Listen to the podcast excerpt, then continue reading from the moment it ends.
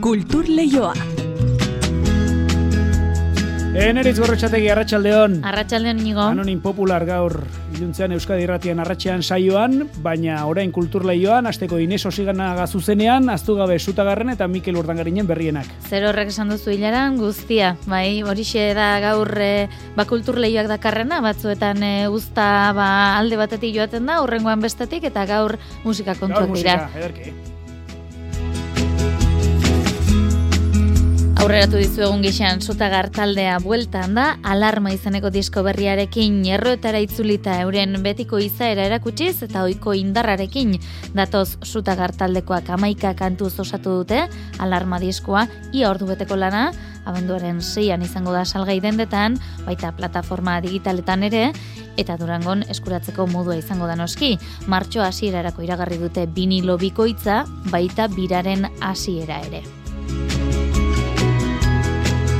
Esan dizuegun gixan Ines Osinagaren lanik berriena ezagutu behar dugu gaur, Bilboko estudiotara hurbiltzekotan da, bertan ez bada, eta itsasoa da bide bakarra lanik berriena aurkeztuko digu. Ia ba, zer dion, labetik atera berria den lanaz. Eta inigo aurreratu gixan, Mikel Urdangarinek ere bere lanik berriena aurkeztu du, badena eta ez dena, bi efemeride berezitan oinarritzen da, Bilboko Orkestra Sinfonikoaren mendeurrenean, eta bere holtza gaineko hogeita bosgarren urte urrenean. Ba Urdangarinen errepertorioko kanturik esanguratsuenen aukeraketa bat da, disko berriak jasotzen duena. Beste molde bateko musikari ere, musika klasikoari erreparatuko diogu gaur asteburuan Dido eta Eneasen opera eskeniko baitu Opus Lirikak Victoria Eugenia Antzokian larun bat eta igande honetan izango dira emanaldiak. Eta asteburura itxaron beharri gabe gaur atarrabian agaoren operarekin edonora zikloari ekingo diote Norma La Traviata eta Don Giovanni eskainiz. Emanaldi divertigarri eta erakargarria prestatu dute opera Nafarroako txoko guztietara zabaltzeko helburuz. Lau bakarlari eriko dira kantuan gaur eta horien artean itxasolinaz soprano iruindarra izango da. Baina ez dena ez da musika gazte izen egingo den marrazki azokaren zortzigarren edizioez ere itzegin nahiko dizuegu eta mazoka bertan dalelopean, Montermoso jauregiko urbiltegian elkartuko dira berrogei ilustratzaile baino gehiago jendaurreko lanean. Arratxaldeko ordubiak eta ia hogeita amabos minutu ditugunez, askaitezen azaroaren ondarreko kulturreioa irekitzen hasteko baina, ongietur bideizuela guzti guztioi. Kultur Leioa zabaltzeragoaz, Euskadi Irratian.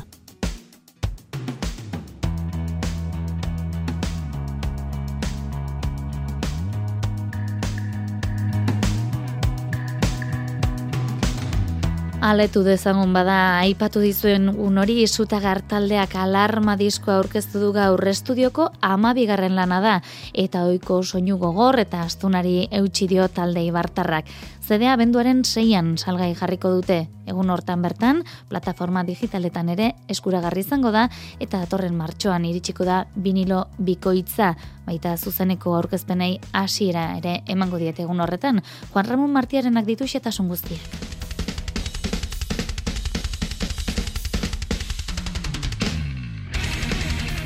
Bederatzi urte igaro dira, sutagarrek bizirik gaude diskoa argitaratu zuenetik.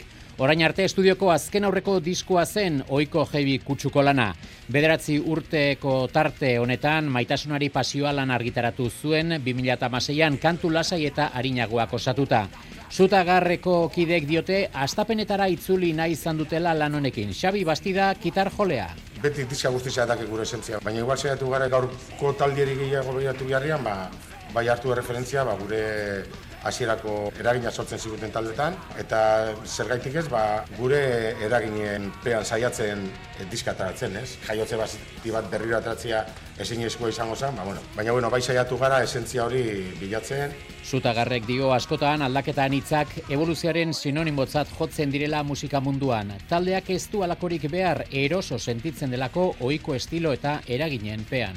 Badirudi garapena musikala askotan izaten dela bidea etengabe aldatzen joatea. Hori baliokua da eta nahi duenak egin dezake eta ondo deritzugu, baina ez dakit gu sentitzen dugu gure hurrengo pausua doiala ere, ba, gutxi gora musikalki, ba, beti gustuko auki duguna, beti da garapen bat personala dakagu eta talde mailan ere. Ez da, os bidizko igualak, ez uta barru amez, baina bai argi dakagu, betetzen gaituan musika estiloa baudala, eh? speed metal, thrash metal, bombo bikoitza, hor sentitzen gara eroso eta hor sentitzen dugu gure esentzia eta hori ere aldarrikatzen nahi dugu, ez?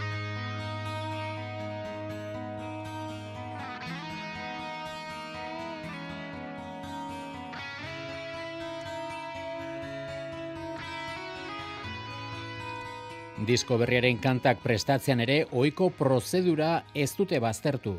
Ni goratzen naiz, a ber, jotaka bestia eta Maria bestia eta sortzeko garaian guk gitarra espainolekin jotzen genuen. Eta nik ba konfinamenduan gitarra espainolekin naiz pila jotzen eta holako momentuak bizitzen eta hortikan egiten dugu gure heavy metala eta, eta euskera eta eske guretzat hori izaten jarretzen dugu, ez? Eta letrekin bapura berdina. Ba. Eta letretan hori gauza bera Aitor Gorosabel taldeko kantari eta gitarjolea gure hildoa jarraitzen dugula. E, horretan nik esango nuke nahiko fidela garala bintzat, ba, bueno, beti idazten dugulako, hobeto ero gaizkia, baina gure esperientzia inguruan, da inguruak eragiten dizkigun sentimenei buruz, eta eta inguruan ikusten duguna eta alde kritiko batetik, ero ba, injustizia baldin badoz, ba, horre salatu nahian, eta pizkat horretan pentsatzen dut nahiko fidela garala. Alarma diskoaren CD Digipak formatoa, abenduaren seian salgai, durangoko azokan ere noski, plataforma digitaletan eskuragarri egun hartan, eta martxoan berriz, vinilo bikoitza plazaratuko du sutagarrek.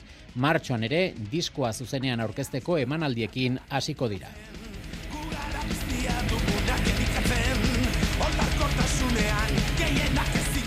Zutagar taldearen diskorik berriena ezagutu dugu eta jarraian itxason murgilduko gara, hori baita bide bakarra, nes osinagaren aburuz.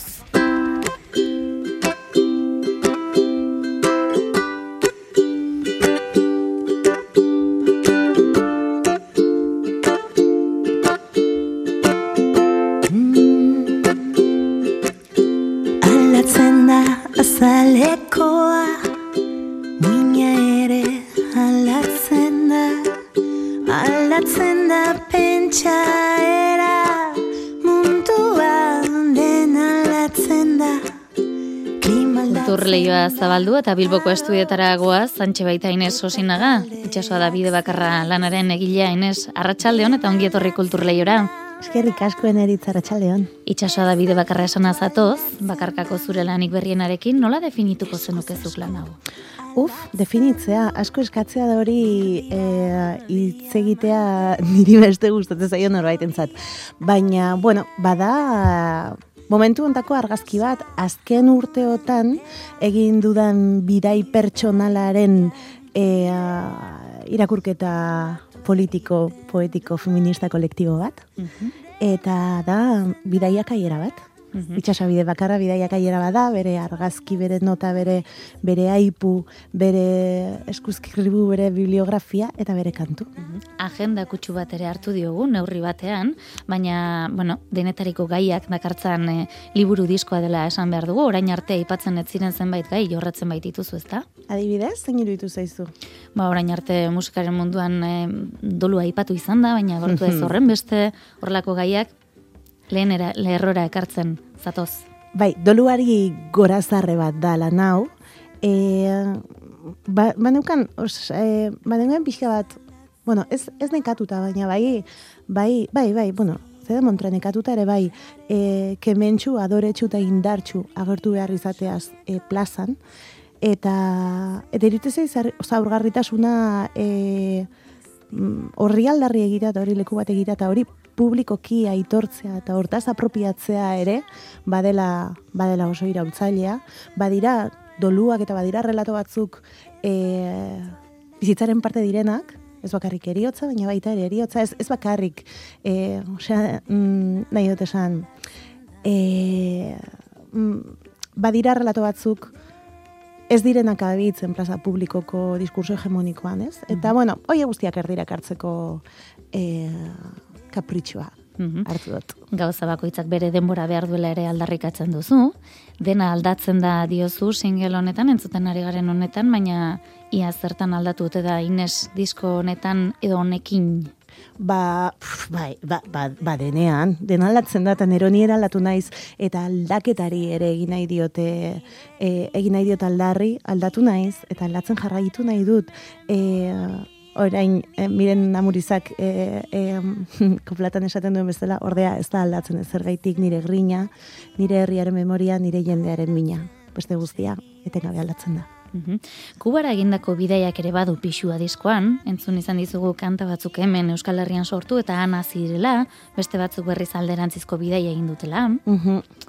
Bai, e, bueno, guzti hau, e, hasi nintzen gorpuzten, martxoan, kubara egin nuen bidai batean, eta kuban egin nuen residentzia artistiko bat, hilabete zegoen nintzen bertan, bertako emakume musika, musikariak ikertzen, e, bueno, mm, batez ere, batez ere interesatzen zitzaidan musika, sustraiari, lurrari lotutako musika, musika campesinoa, troba, afromusika ere interesatzen zitzaidan asko, eta baneukan baiteko hipotesi kreatibo bat, eta zan nire amamen amamak eta beraien amamen amamak, e, kantatzen zituzten e, koplak ziur baiten topo egiten zutela. Eta konturatu naiz, bueno, ba, musika afroaren bata tamborrak eta perkusioak eta panderoarekin hemen jotzen ditugun erritmorik e, folklorikoenek badutela nun topo egin. Eta, bueno, hortik, hortik tiratzen, musikari zoragarriak ezagutzen, e, gustatzen zait esatea lan ontan natorela bakarka, baina ez bakarrik. Hori. E, lan izugarri kolektiboa da, super arro nago, hemen lan hontan e, batugaren e, sortzaile guztiekin, musikariak,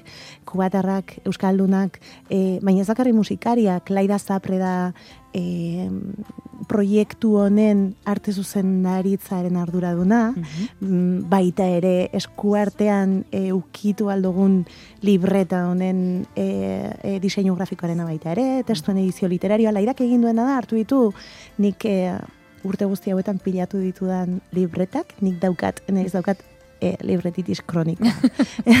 Pilatzen zaizki libretak eta libretak eta libretak.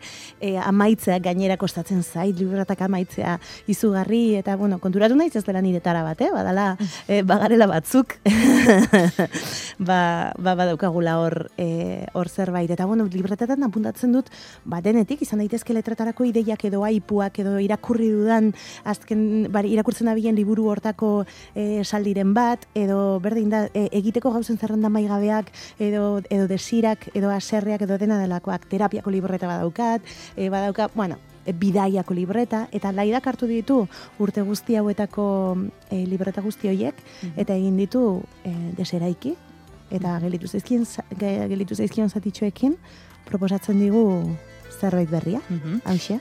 Eta kubara egindako bideia honetan beraz, e, esparru askotan hasi zarela esan genezake. Bai, baina benetan, mm, bidaia berez, berez, berez, egia esan, ez da kubara. Mhm.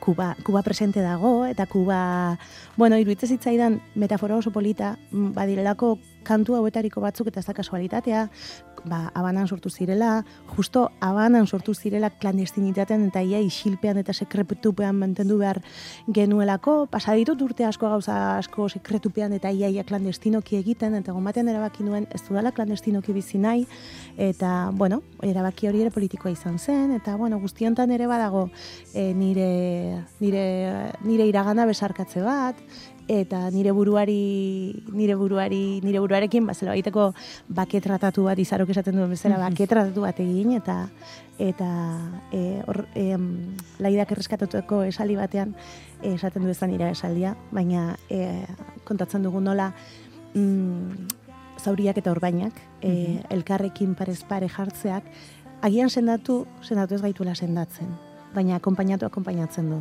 Derutu zait hori bera ere politikoa dela. Mhm.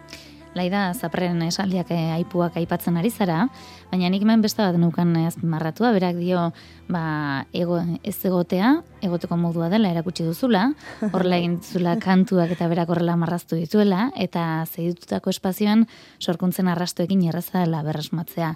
Horrek labur biltzen du, oso ondo uztartu zaretela guztiok ere, ez da, disko Bai. honetan. Bazen, baziren e, kantu batzuk, kantu bakoitza protagonista badauka. Ba, e, adibidez hau, e, kantu honetan protagonista Ana da. ana da e, abanako jinetera bat, eta, ba, bueno, beste protagonista, beste kantu batean protagonista izan daiteke, beste batean da Lorea Argarateak amaika, beste batean Ola Salvador eta Izea, beste batean en Hidrosales, beste batean Alfonso, eta, bueno, nire beste batean Ane Martínez, incluso Mauricio Ilditurriaga, bueno, eta etengabeko ariketa zen, nik zer jarri nezake zalantza nire inertzietatik, kantu honek, norekin konpartu, konpartitu nezake espazio hau, kantu honek beste erabatera e, egin dezan bira, eta beste, beste, beste zerbait araka dezan. Eta, eta momentu batzutan, nire egoteko modurik zintzoena ez egotea izan da. Eta hori ere, bueno, ba, bada beste ariketa bat, baskotan, badibidez, e, kasu hontan, ez? Nik beste kantu batean esaten du nire az, e, ardau baltza edaten dut, baina saladeko zurize, mm nire, nire emetik eta nire zuritik, ez? Eta, eta nire privilegioetatik, nire, nire munduan egoteko leku hortatik, eta, eta bueno, itxasua hemen dikara eta handikona, ez da distantzia bera. Eta kasu batzuetan, bani banago, lehen bizikoz nire buruari jarri dut e, ekoizle, eta zuzendari artistiko titulua. Habere izan da beste alduntzue ariketa bat, konturatu naiz ez da lehen biziko aldia produkzio lanetan jarduten dutela. Ez ditut bakarrik kantuak kantatzen edo edo soinua jotzen, aratagoko sukaldeko lan bat egiten du produkzioetan eta diskoetan, baina inoiz ez dio nire buruari eman ez dakit zerbaiteko, ez dakit baimena den edo zer den, Aitortu. edo aitortza hori, ez? Jartzeko bezala kreditutan proiektu hau mm da, eta kantu hauen, disko honen, proiektu honen zuzendaritza artistikoa nirea da. Eta produktora, senyora, ni naiz. Osea, bada zerbait, kostatu zaidan, dardarra egiten dita hotxak eta guztiz da, baina iruditu zaidala zerbait nigatik eta nire kide guztiengatik e, egitean nahi nuen ariketa bat zan, eta bertigo pixkat ematen dira, darren aitortuko dizut, baina badira gauza batzuk aitortu behar dizkiguna gure buruari eta plaza publikoari baita ere. Ez? Eta plazan e, ikusko zaitugu proiektu honekin jendaurreko lanik edo emanaldirik e, ari zarete ontzen edo jada hasiak zaudeten neurri batean. Hori esango nizun, plazan banago, aurten e, plaza urte zoragarri bat e, bizi dut. Datorren urterako erronka izango da pixkat regulatzea eta eta eta lana dosifikatzea, baina, bueno, kantu hauek, e, proiektu hontan biltzen diren kantu hauetariko batzuk, entzun dizkia zuea azken eileotan sarrirekin batera katuen kontuak egiten mm dugun emanaldian, edo beste kantu bat edo beste entzun duzu Moriziak ez da horril proiektu, sorkuntza proiektu kolektibo ez mistoan, e, kantatu dut zenean, nola Salvadorrekin eta autotunearekin gorputzak zubi, egin dut egiten abil, eta ez da hainbeste hemen e, hemendik aurrera ingo dudan zerbait, et, baina bada momentu ontako argazki alik eta ez dakit zintzo, baina, baina bai nire buruarekin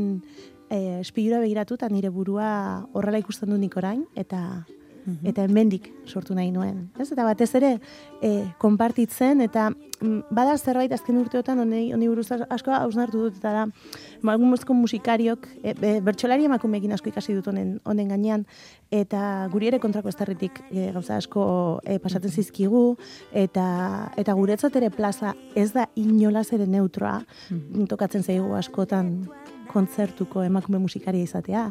Eta eta elkarrekin lehiatzera diseinatutako bueno, elkarrekin lehiatzeko kodifikatuta gauden sistema hontan elkarri eskua eman, eta elkarrekin dantza egiten jarri, eta elkarrekin sortzen jartzea, zeharo, zeharo, zeharo iraultzailea, eta pff, zeharo gozagarria da. Ba, gozatuko dute entzulek ere zuen, zure azken lanarekin, zuen azken lanarekin. Inez, osinaga, eskertzen dizugu bihotzu jotzez, gaur kultur lehiora bertaratu izana, zorterik honen haupa dizugu disko honekin. Eta asko, gustura kontatuko dugula hemen zure ibilbidearen berri. Nahi duzun arte muixu handi bat eta eskerrik asko. Mila esker, Zuri,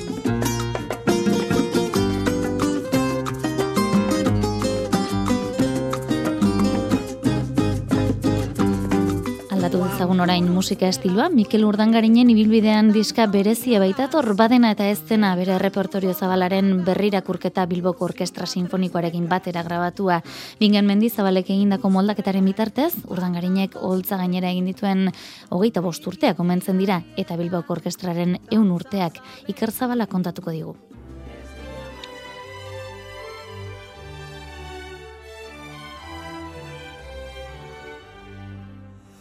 Gure baitzan lurraldetan Badena eta ez dena diska hontan bizitzaren bilakaeraren inguruko hausnarketa egin nahi izan du Mikel Urdangarinek, bere ibilbideko abestiak baliatuta, Bilboko Orkestra Sinfonikoak ematen dion soinu berria tarteko. Amets baten gauzatzeaz mintzatu da Mikel Urdangarin. Orain dela eta bost urte ez dakit, baina orain dela urte asko seguru nago amestu nuela, inoiz sinfonika batekin zerbait egingo nuela.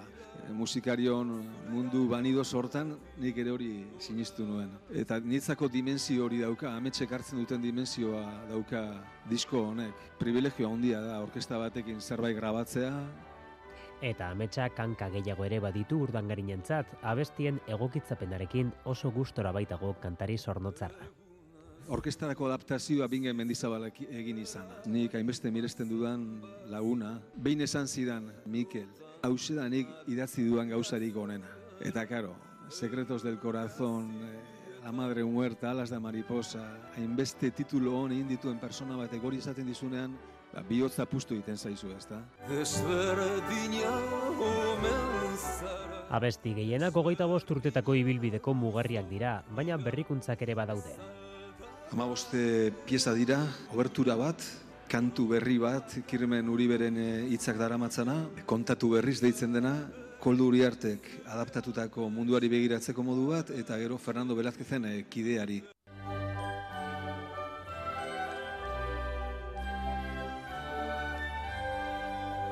Iskiontatik idazten dizu Bilboko Orkestra Sinfonikoaren larogei musikariek urte terdian landu dituzte urdangarinen kantuak eta mendizabalen moldaketak. Iker Sánchez Silbak zuzenduta klaketa gabe egindalan sektorekako grabaketa bastertuz. Sánchez Silbak proiektuaren giltzerrietako bat aipatzen digu. Exigentzia, ez? Kreazioa ez da amaitzen kompositoreak puntua jartzen dionean, ez? Kreazioa jarraitzen du, ensaiotan jarraitzen du, hau da, ekilibrioak, balantzeak, errore bat dagoela instrumento batean, detaile e, guzti horiek, ba, amalgama oso bat, ez, e, osatzen du. Et. Badena eta ez dena, zuzeneko emanaldi baten ondoren jaio zen, Bilbon iragan abuztuan eta aurrerantzean ere egongo da zuzenean ikusteko aukera. Urdangarin eta Bilboko Orkestra musika barrin getxon egongo dira esaterako, otzaiaren ogeita bostean. Etxe ondotik urkitu Eta normala trabiata eta don Giovanni beste beste gaur arratsalean denak entzungo ditugu atarrabian agaoren operarekin edonora zikloari esker. Berriro emanali divertigarri eta erakargarri antolatu du agaok opera Nafarroko txoko guztietara zabaltzeko asmo zitzi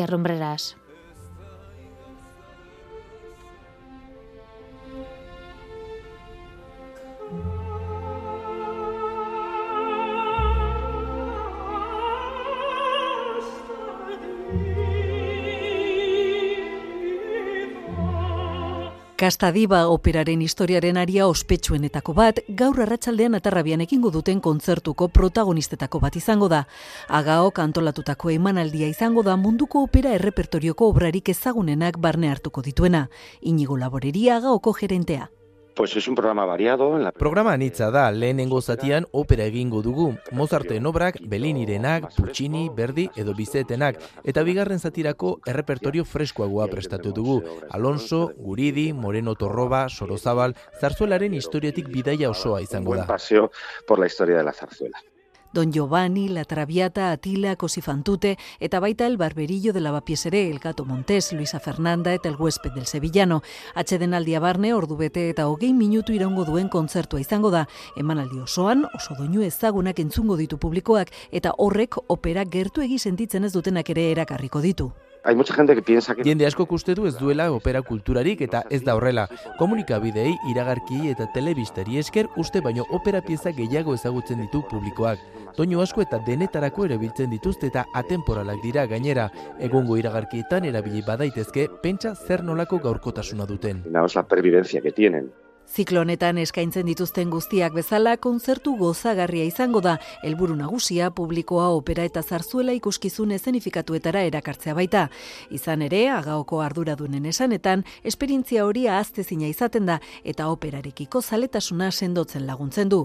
Gaurko emanaldian, agaoko lau bakarlarik parte hartuko dute, itxasolo inaz eta Lorena Baine sopranoak, Sabino Pere de baritonoa eta Iker Casares tenorra. Itzordua, arratsaldeko zazpit erdietan atarrabiako kulturetxean. Eta opus lirikaren amalaugarren opera lanaren estrenaldia izango da, asteburuan donostiako Victoria Eugenia Antzokian. Dido eta ene izeneko opera barrokoak neurrizkanpoko amodioa, inbidia, engainua eta desesperantzaren historia islatzen du. Eskenatokian eta orkestran guztira eun bat lagunek esku hartuko dute, eta goizeko entseguan eta orkezpenean izan da, Mari Jose Uria lankidea.